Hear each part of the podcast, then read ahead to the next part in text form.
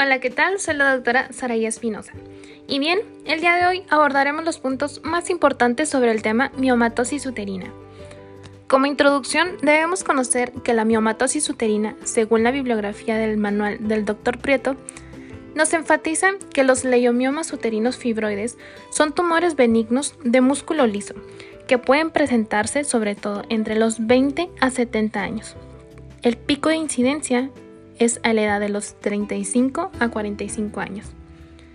Y estos se malignizan en menos del 1% de los casos. Su tamaño suele ser variable y se asocian con menorragia en un 21.4%.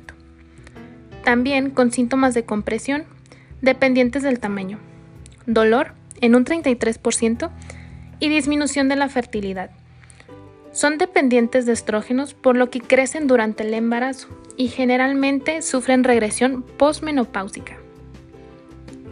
Son pocos los vasos sanguíneos y linfáticos que atraviesan la pseudocápsula del leiomioma, por lo que el tumor presenta cambios degenerativos conforme crece. El cambio degenerativo observado con más frecuencia es la acelularidad hialina.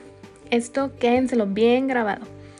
Aquí los tejidos fibrosos y musculares son reemplazados por tejido hialino. Si el tejido hialino se degenera por otra reducción en el flujo sanguíneo, puede presentarse entonces la degeneración quística. Los fibroides degenerados pueden presentar calcificación, particularmente después de la menopausia. También puede presentarse la degeneración grasa, pero esa ya es muy rara. Durante el embarazo, entre un 5 a 10% de las pacientes con miomas desarrollan una degeneración carnosa dolorosa, causada por hemorragia intratumoral. La degeneración roja, o infarto agudo, también suele presentarse durante la gestación.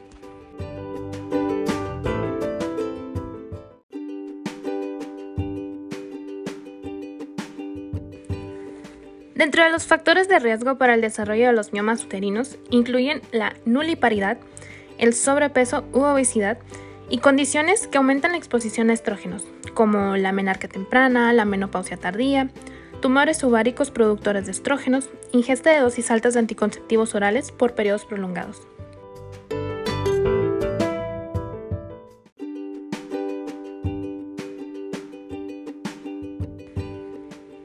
La bibliografía extranjera indica que el uso de los anticonceptivos orales o de inyecciones de acetato de metilprogesterona de depósito puede asociarse con un riesgo disminuido. El 50% de los casos cursan asintomáticos. La guía de práctica clínica establece que el tacto bimanual recto-vaginal tiene una sensibilidad elevada en la detección de miomas con diámetro mayor a 5 centímetros. La exploración ginecológica armada coadyuva en la conformación de un diagnóstico diferencial. Asimismo, la guía de práctica clínica indica que el ultrasonido abdominal o transvaginal tiene una sensibilidad de hasta un 85% en la detección de miomas mayores a 3 centímetros.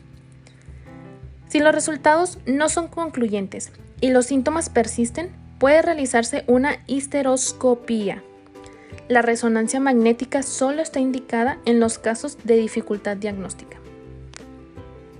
Para la obtención de biopsia endometrial está indicada en las pacientes mayores de 35 años. Los miomas pequeños y asintomáticos generalmente no requieren tratamiento, por lo que la guía de práctica clínica establece que las pacientes deben ser evaluadas por ultrasonido con frecuencia de 6 a 12 meses dependiendo de las características de la paciente. Las opciones terapéuticas contempladas igual en la guía de práctica clínica y sus indicaciones incluyen las siguientes modalidades médicas y quirúrgicas.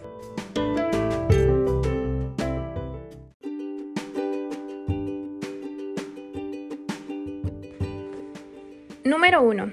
Gozerelina. Cursos de tratamiento de menos de 6 meses en pacientes que serán sometidas a miomectomía Aquí hay una disminución prequirúrgica de la masa tumoral, en donde reducen del tamaño del mioma hasta un 60%.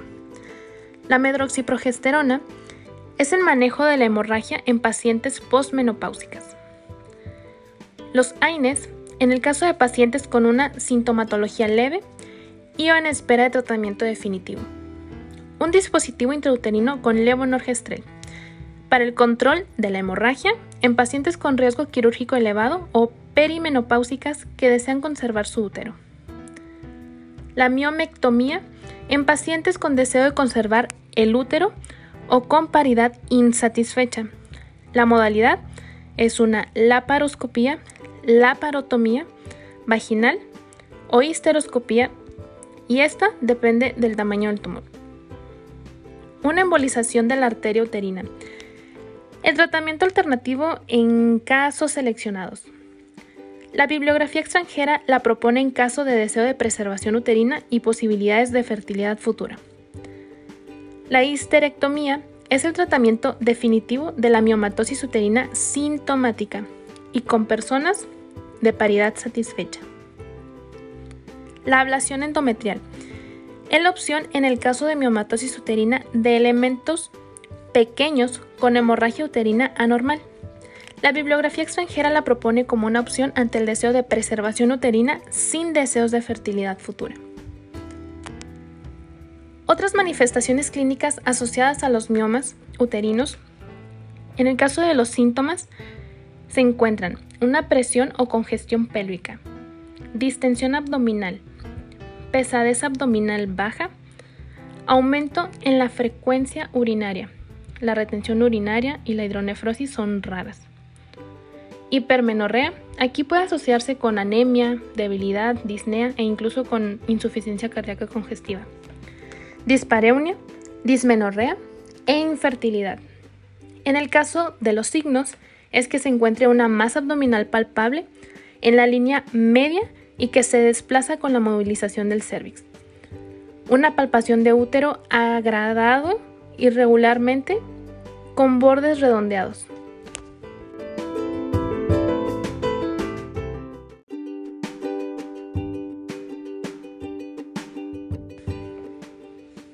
Los criterios de referencia a segundo nivel de atención de las pacientes con miomatosis uterina, indicadas en la guía de práctica clínica, encontramos la hemorragia uterina normal, anemia, dolor pélvico crónico, dismenorrea, dispareunia, compresión abdominal, dolor agudo por torsión de mioma pediculado o prolapso de mioma submucoso, sintomatología urinaria, hidronefrosis. Recordemos, es rara, pero igual, para que lo tengan en cuenta crecimiento del mioma e infertilidad sin hallazgos además del mioma.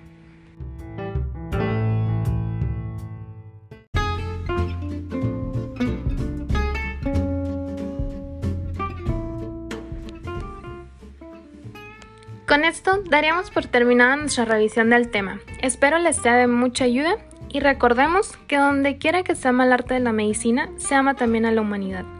Platón. Nos vemos en el siguiente episodio.